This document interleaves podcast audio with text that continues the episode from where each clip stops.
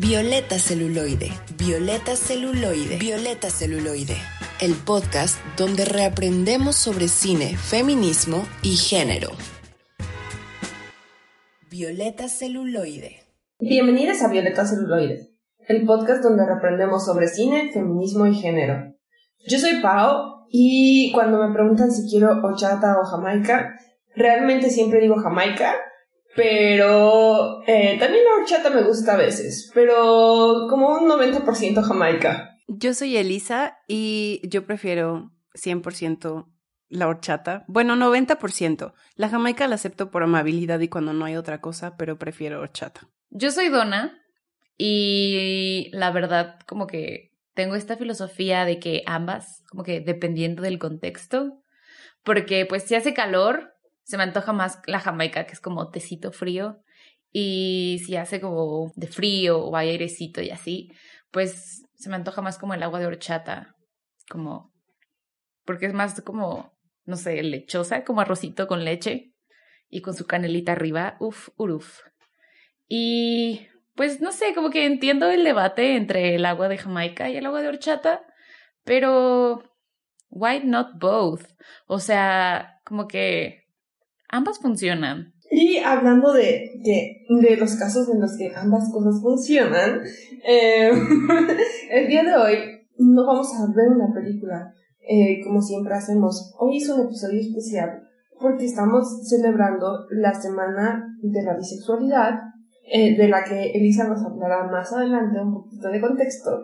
Y entonces decidimos que cada quien eh, nombrará sus películas y personajes favoritos y lo que vamos a hacer durante todo el episodio es hablar de estos y pues platicar de esta representación en cine.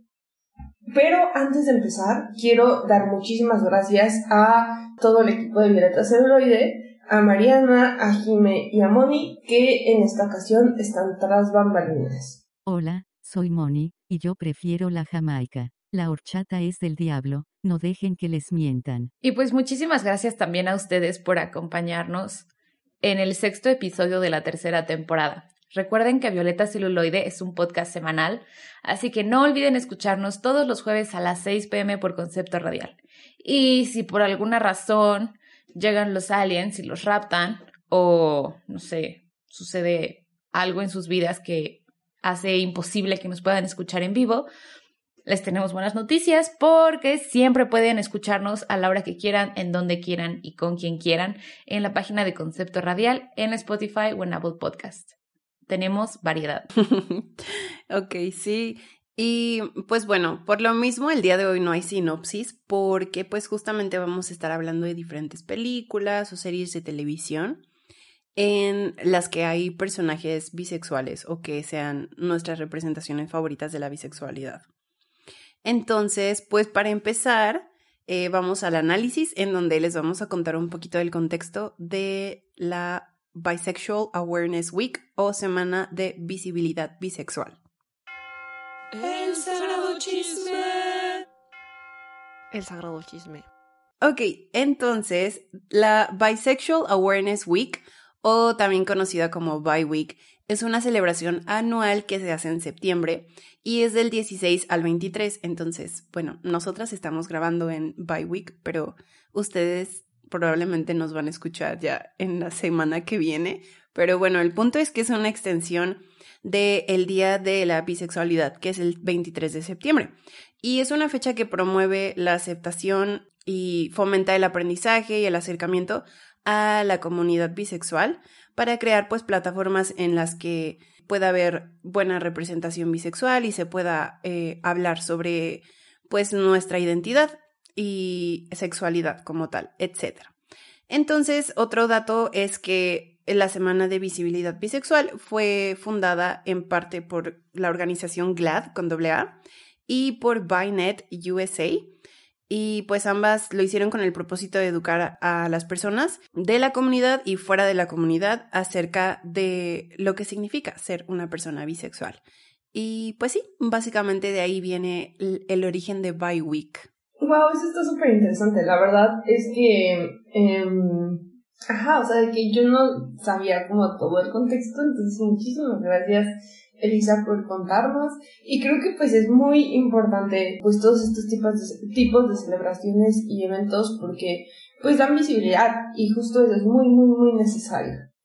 Pero ahora, en lugar de tener nuestras primeras impresiones, como siempre haríamos en este segmento, yo les quiero preguntar a todas, eh, ¿cuándo fue la primera vez que vieron un personaje bisexual en pantalla? ¿Se acuerdan de eso? ¿O, o sea, o hubo algún personaje o alguna película que las hizo pensar en su propia bisexualidad cuando eran pequeñas? No, pues, o sea, en mi caso yo no me acuerdo cuál fue la primera vez que vi un personaje bisexual en pantalla. O sea, creo que, bueno, eso es como una broma recurrente y no tan broma, de que en realidad no recuerdo gran parte y pedazos de mi vida. Pero, o sea, no recuerdo haber visto como un personaje en específico que fuera eh, la primera persona o personaje. Y, y de repente como que solo recuerdo ya haber visto un montón de películas y series. Pero no sé, o sea, yo diría que mi By Awakening, no sé, surgió como viendo películas en las que me crocheaba con diferentes actrices o morras. Y según yo era porque me gustaba mucho la película y la veía como tres, cuatro, cinco veces. Y como que años después seguí la trayectoria de la misma actriz y así. Y como que hasta mucho tiempo después todo hizo clic e hizo sentido. Y fue como, vaya, por esto veía tanto esas películas.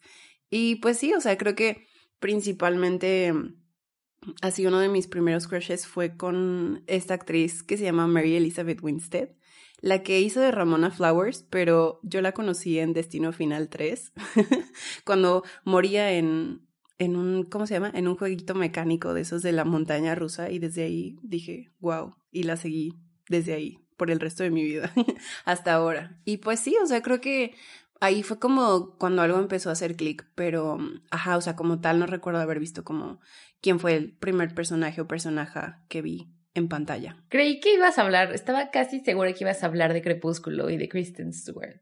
Así, 100% segura.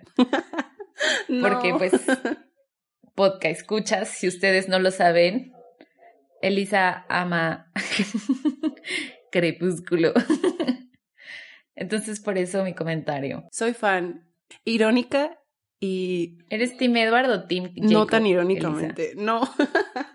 Me daba mucha pena, pero, o sea, en ese, aquel entonces, cuando leí los libros y vi las películas, era Team Edward, la verdad.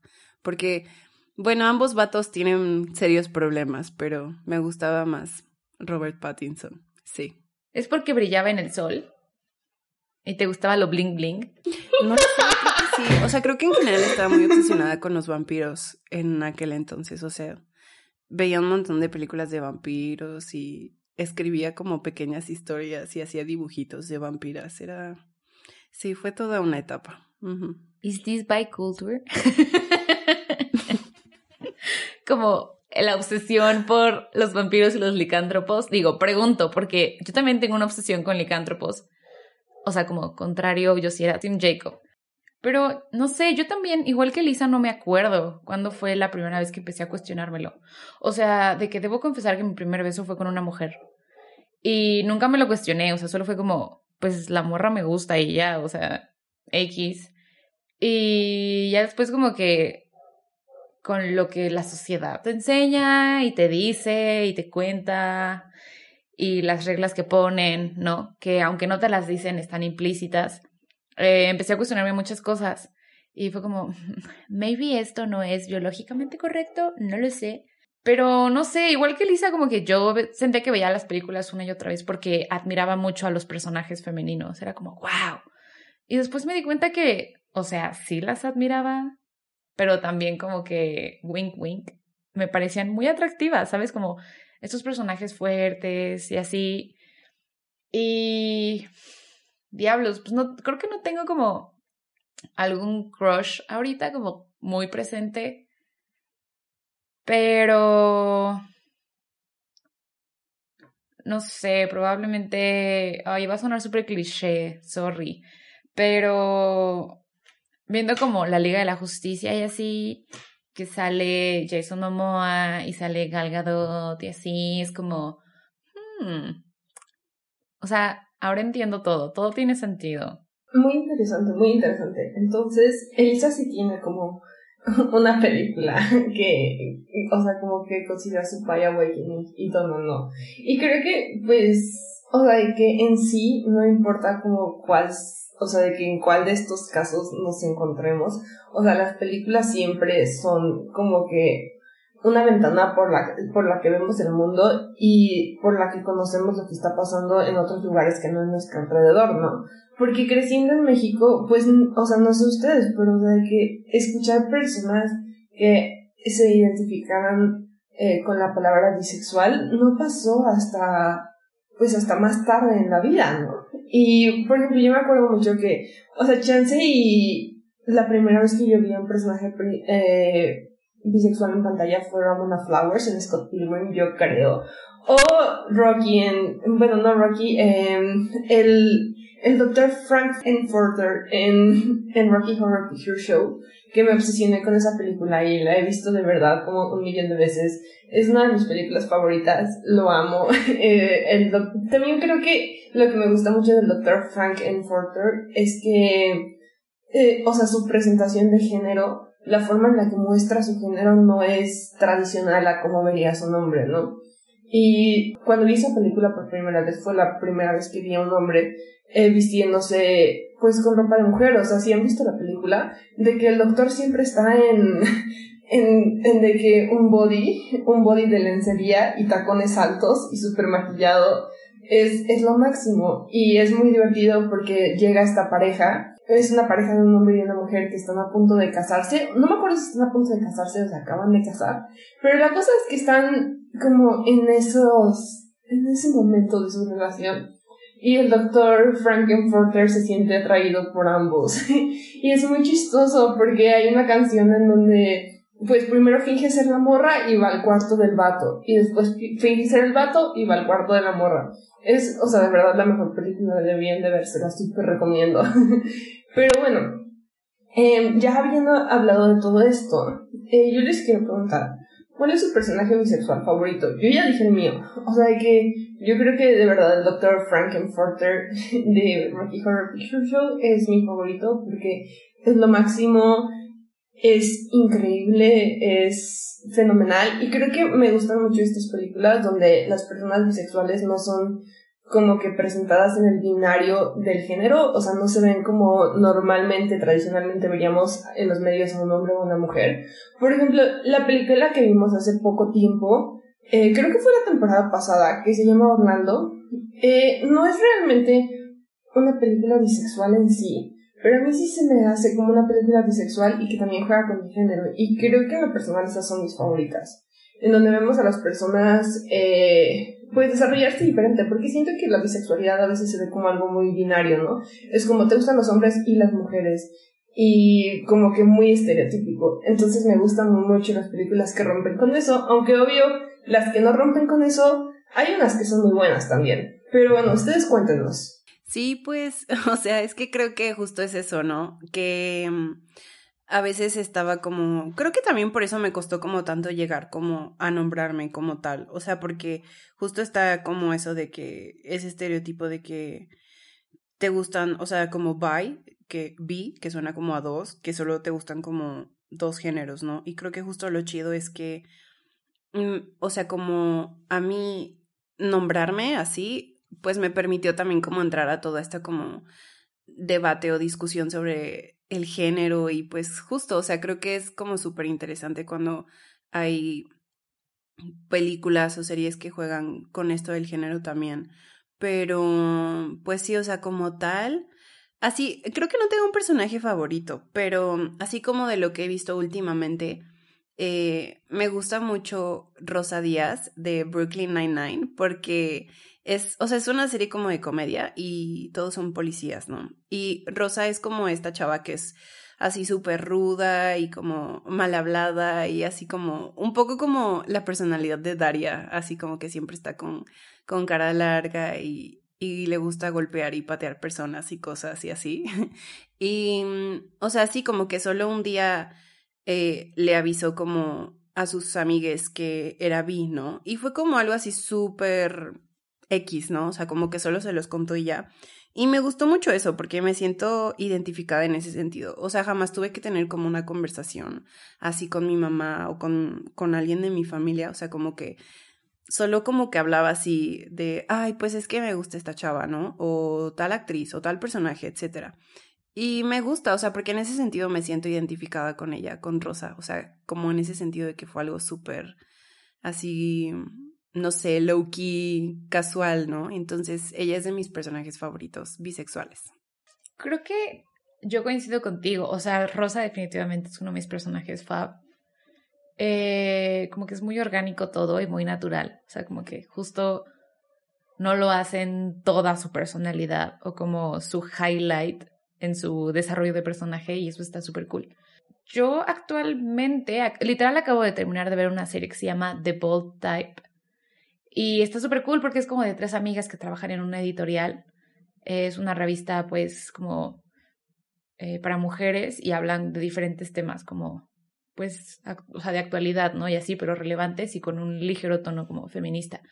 Entonces, como que está súper cool porque son estas tres mujeres muy diferentes. Y uno de, de esos personajes es Kat Edison.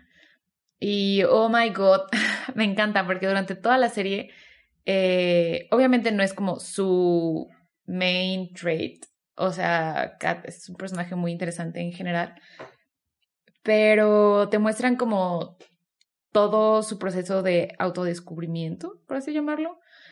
De que, o sea, ya como que le tenía un poco de miedo al compromiso con los vatos y solamente tenía como hookups. Y pues sí, ajá, se la pasaba bien con ellos y así, pero su primera como relación formal fue con una mujer y como que le costó un poco aceptarlo y así, porque pues decía, ¿qué rayos, no?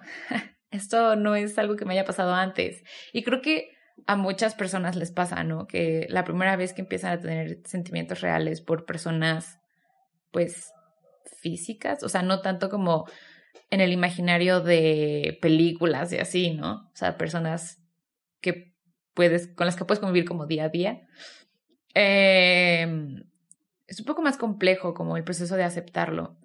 Y más adelante en la serie eh, descubre que también disfruta de tener relaciones pues como largas, duraderas, formales con vatos. Y hay un punto en el que le cuenta a su exnovia que está saliendo con un vato y que pues han estado teniendo como relaciones y así. Y su exnovia se super saca de onda y la desinvita de una fiesta de lesbianas.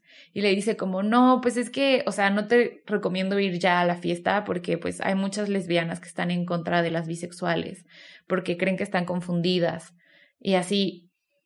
Entonces, como que me gusta mucho cómo se expresa todo. O sea, todo este proceso de descubrimiento y cómo se hablan como ciertos tabúes de la sociedad. Entonces, como que es una muy buena serie y el personaje de Kat Edison creo que actualmente es mi favorito. Wow, yo nunca he visto esa serie, pero pues suena muy interesante y está muy padre que se traten todos estos temas. En en series que salen en Netflix y que, o sea, de que están al alcance de todas las personas. Entonces se me hace súper cool. Y definitivamente, pues pongan las series que diga Donna en su watchlist, porque yo creo que tiene buen gusto. A veces. Mamma Mía y Spirit son muy buenas películas.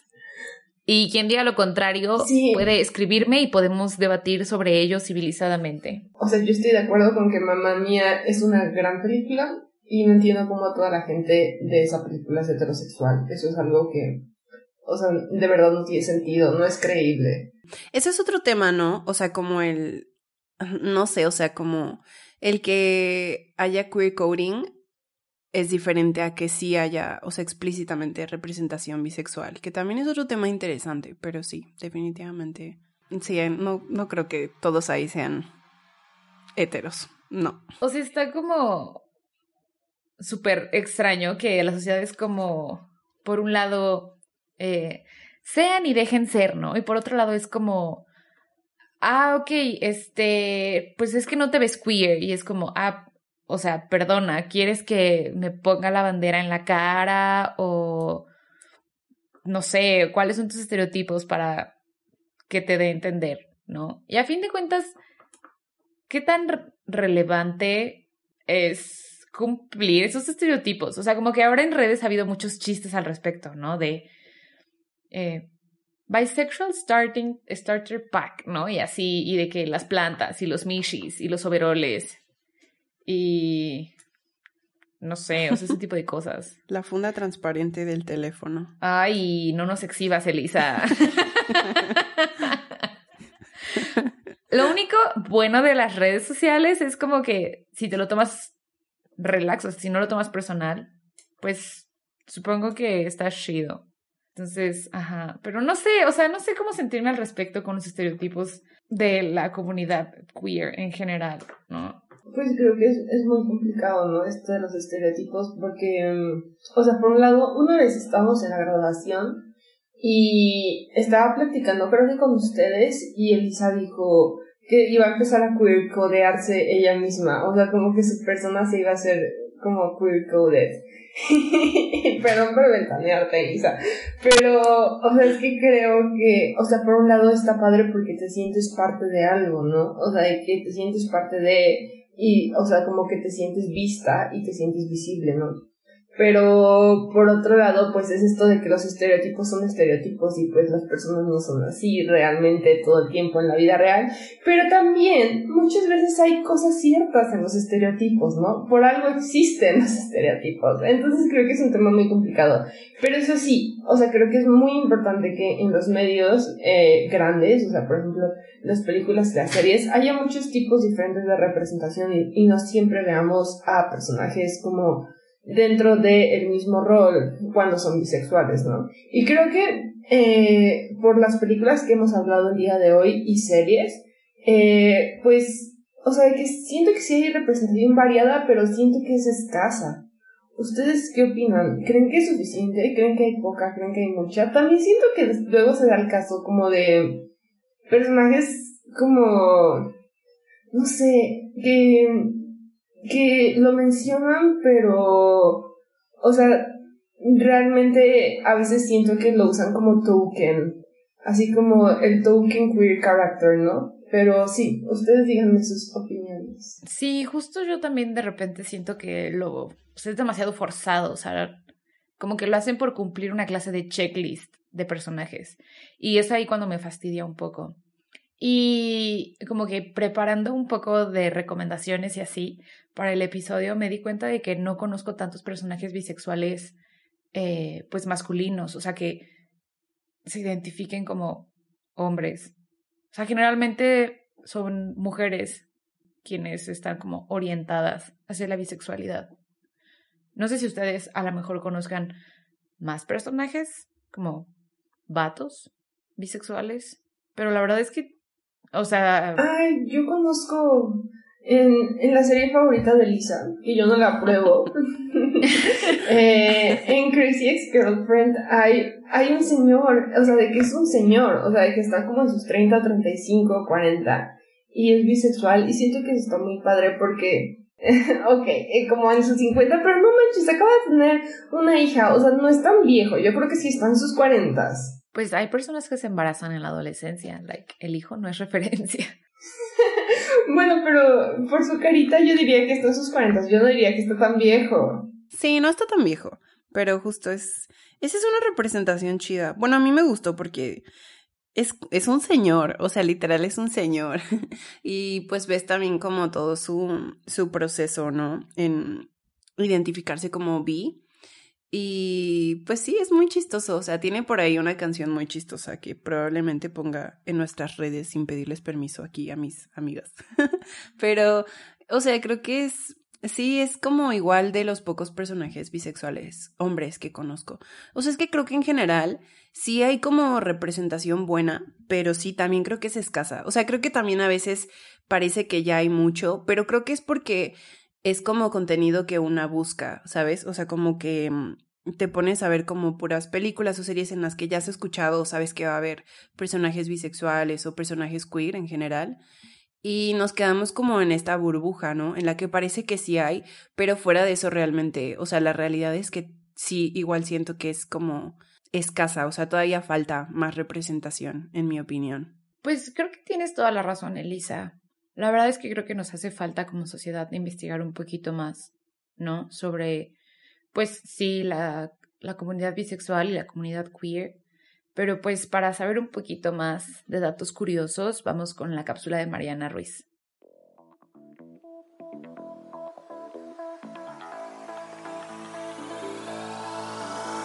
Un hecho. Somos seres sociales. Desde el momento en que nacemos hasta el día de nuestra muerte, nuestra condición humana nos impulsa a rodearnos de personas que salvaguarden nuestra supervivencia. Necesitamos de otros, esa es la verdad. Aunque constantemente nos enseñan y consecuentemente buscamos la independencia, esta es relativa, pues dejamos un círculo social para pertenecer a otro o bien expandir el que ya formamos parte de. Hay algo poético e irónico acerca de esta naturaleza. Encontramos nuestra individualidad perteneciendo a un grupo y no alejándonos de ellos. Debería de ser algo simple, es una necesidad humana, como comer y dormir. ¿Por qué nos enfocamos tanto en imponer reglas que dictaminen la inclusión o el rechazo de otro individuo? Estamos tan concentrados en catalogar todos los aspectos de nuestra vida e identidad que cuando algo no entra en alguna categoría sentimos miedo y por ende repudiamos lo desconocido.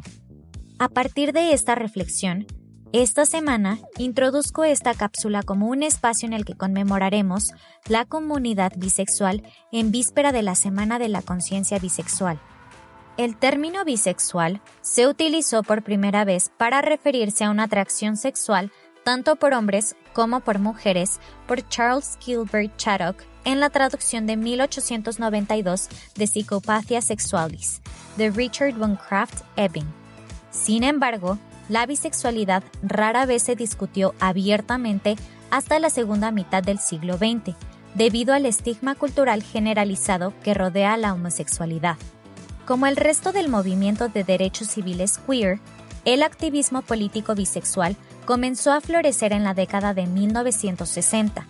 De hecho, el famoso desfile de orgullo gay fue instituido en estos años como respuesta a las revueltas de Stonewall, y las cuales son consideradas un hito que transformó el movimiento de liberación gay y la lucha del siglo XX por los derechos LGBTQ en los Estados Unidos. La activista bisexual Brenda Howard organizó la marcha del Día de la Liberación de Christopher Street un mes después de los disturbios.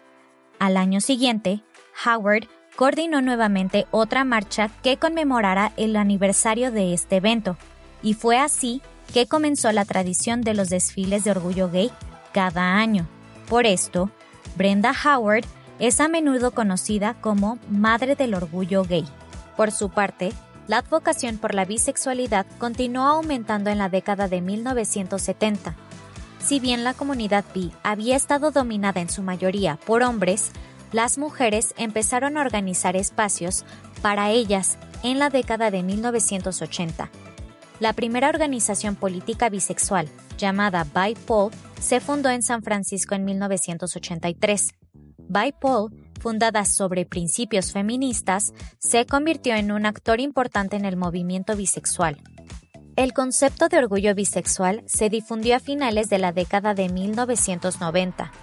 En 1998, la bandera del orgullo bisexual, diseñada por Michael Page, se dio a conocer, y en 1999, la celebración inaugural del Día Bisexual, ahora a veces denominado Día de la Visibilidad Bi, fue creada por Wendy Curry, Michael Page y Gigi Raven Wilbur y se sigue celebrando todos los 23 de septiembre. La Semana de la Conciencia Bisexual, también conocida como hashtag ByWeek, es un festejo anual que se lleva a cabo del 16 al 23 de septiembre. Esta es una extensión del Día de la Visibilidad Bisexual y la cual fue creada para promover la aceptación cultural de la comunidad bisexual y para establecer una plataforma que defienda sus derechos. Ahora, vamos a enfocarnos en el estigma que rodea el término bisexual.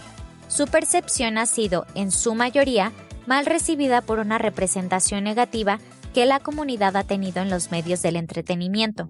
De acuerdo con la doctora Nora Madison, profesora de medios en Chestnut Hill College, El estereotipo más común es que los bisexuales no pueden estar completamente satisfechos con una sola pareja, porque, obviamente, la mitad de sus deseos deben ser negados. La doctora explica que la raíz de esta concepción se origina en una falta de entendimiento de lo que significa ser bisexual. Según el manifiesto bisexual, esta identidad es una completa y fluida, la cual no debe asumirse que por su prefijo bi es inherente a lo binario o duógamo, es decir, que las personas bisexuales tienen dos lados o que deben estar involucrados simultáneamente con ambos géneros para ser seres humanos realizados. El error comienza con la suposición que sugiere que solo existen dos géneros. Por esto, la bisexualidad es entendida como el potencial de estar atraído romántica y o sexualmente por personas de más de un género, no necesariamente al mismo tiempo, no necesariamente de la misma manera y no necesariamente en el mismo grado. No se debe equiparar la promiscuidad, infidelidad o comportamiento sexual inseguro con bisexualidad. Esos son rasgos humanos que cruzan todas las orientaciones sexuales. No se debe asumir nada sobre la sexualidad de nadie, incluida la tuya. Las personas bisexuales constituyen casi el 50% de las personas que se identifican como parte de la comunidad LGBTQ, según una investigación del Instituto Williams de la Facultad de Derecho de UCLA. Sin embargo, la correcta representación de la bisexualidad en los medios se ha quedado atrás durante mucho tiempo. Los personajes gay lesbianas o bisexuales constituyen casi el 8% de los personajes de televisión, según el informe Where We Are on TV de CLAD de 2019.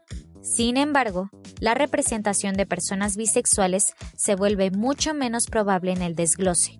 Los personajes bisexuales no solo representan menos del 26% de todos los personajes LGBTQ, sino que ha habido una disminución constante en la representación desde 2016. Según el informe Annenberg de la Universidad del Sur de California, había ocho personajes bisexuales en las 1.200 películas principales de 2018 y solo tres en las mejores películas de 2019, mucho menos de lo que aparece en las pantallas de televisión.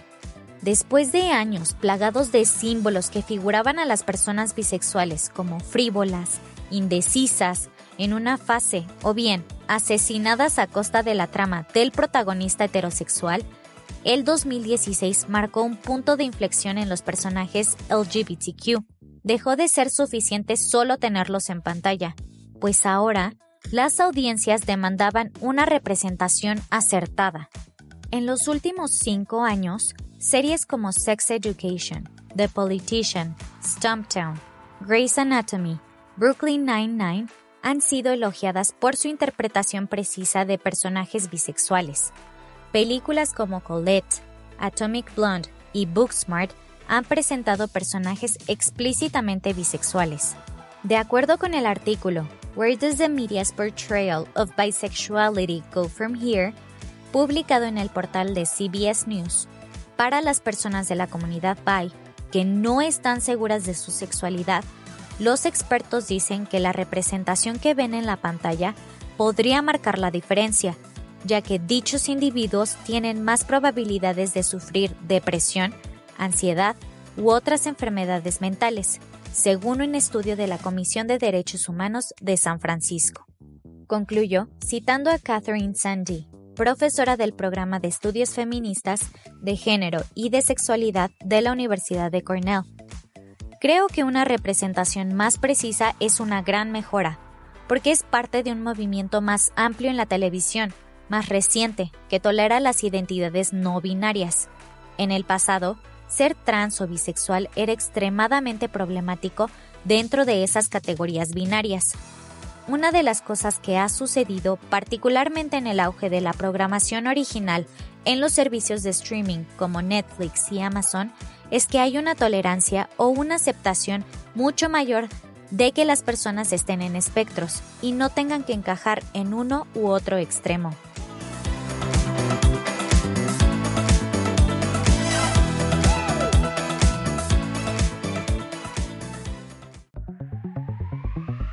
Intertextualidad. El cine que encuentra su reflejo. Bueno, muchísimas gracias a Mariana Ruiz por esa hermosa cápsula, como siempre. Eh, no sé qué opinan ustedes, pero yo creo que siempre hace un gran trabajo y alegra este programa. Pero, sí, deberíamos darle un aumento. En lugar de pagarle cero, pagarle dos pesos al mes. Mm, pero bueno, desgraciadamente hemos llegado al final de este programa. Pero nos quedan dos secciones más, y la primera de ellas es intertextualidad. En este segmento les hablaremos de aquellas otras obras que vinieron a nuestra mente mientras eh, hablábamos en este episodio. El día de hoy no vimos una película, sino hablamos en general sobre la representación bisexual y qué significa personalmente para nosotras. Así que creo que estaría súper cool que cada una de ustedes nos dé pues sus películas favoritas en cuanto al tema. No tienen que tener eh, personajes explícitamente bisexuales, puede ser nada más que de vibras bisexuales, pero estaría muy padre si tienen personajes. Así Uh. que, ¿quién dice yo? Yo siempre he sentido que Mary Parker, saben de que la tía de Peter Parker tiene como, ¿cómo estás? Bye. Bye. ¿La abuelita?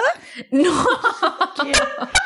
La- bueno, igual y sí, no lo sabemos, pero no, la tía joven, la tía de este... Ah, De las nuevas, ¿no? De Tom Holland. Ajá. Y siento que también como que esta chava de Atlantis, con su cabello blanco, tiene como bye vibes. Lo cual está muy cool, porque ella muy poderosa. Yo no sé si ella sea, pero, o sea, de que, wow, sí, también era mi crush de niña. o sea, omitamos que me crusheaba con personajes animados, pero sí. Mientras no seas furro Wow. y nos agarres No. con la guardia baja, todo en orden. no, no va a pasar.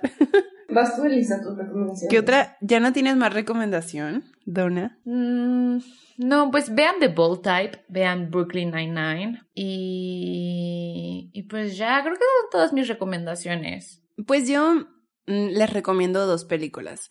La primera eh, se llama Cruel Intentions o Crueles Intenciones. En, aquí en México no sé por qué, fue una cosa muy rara, pero le pusieron juegos sexuales y ahí me veían como a los 13 años pidiéndole a mi tía que me comprara la película y fue un momento... No sé por qué le pusieron así aquí en México, pero diré que se llama Crueles Intenciones, porque así se llama en inglés. Y, mm, o sea, tiene como un beso que es súper icónico según yo, entre dos chavas. Una es esta Sarah Michelle Gellar, que es Buffy. Y pues sí, o sea, también fue como un momento de Bye Awakening. Entonces se las recomiendo. No es una película súper buena. O sea, creo que sí es problemática. Bueno, sí, como que no ha envejecido muy bien, pero pues tiene como un pequeño lugar en mi corazón por eso.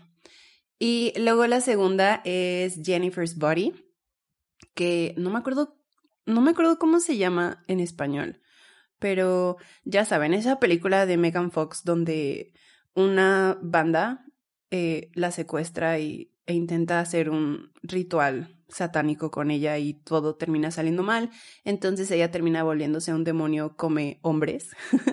y pues sí, o sea, creo que es una película que ha ganado como más popularidad últimamente y estoy casi segura de que su directora, creo que según yo es Karin Kusama, de que ha confirmado que, que Jennifer era bisexual.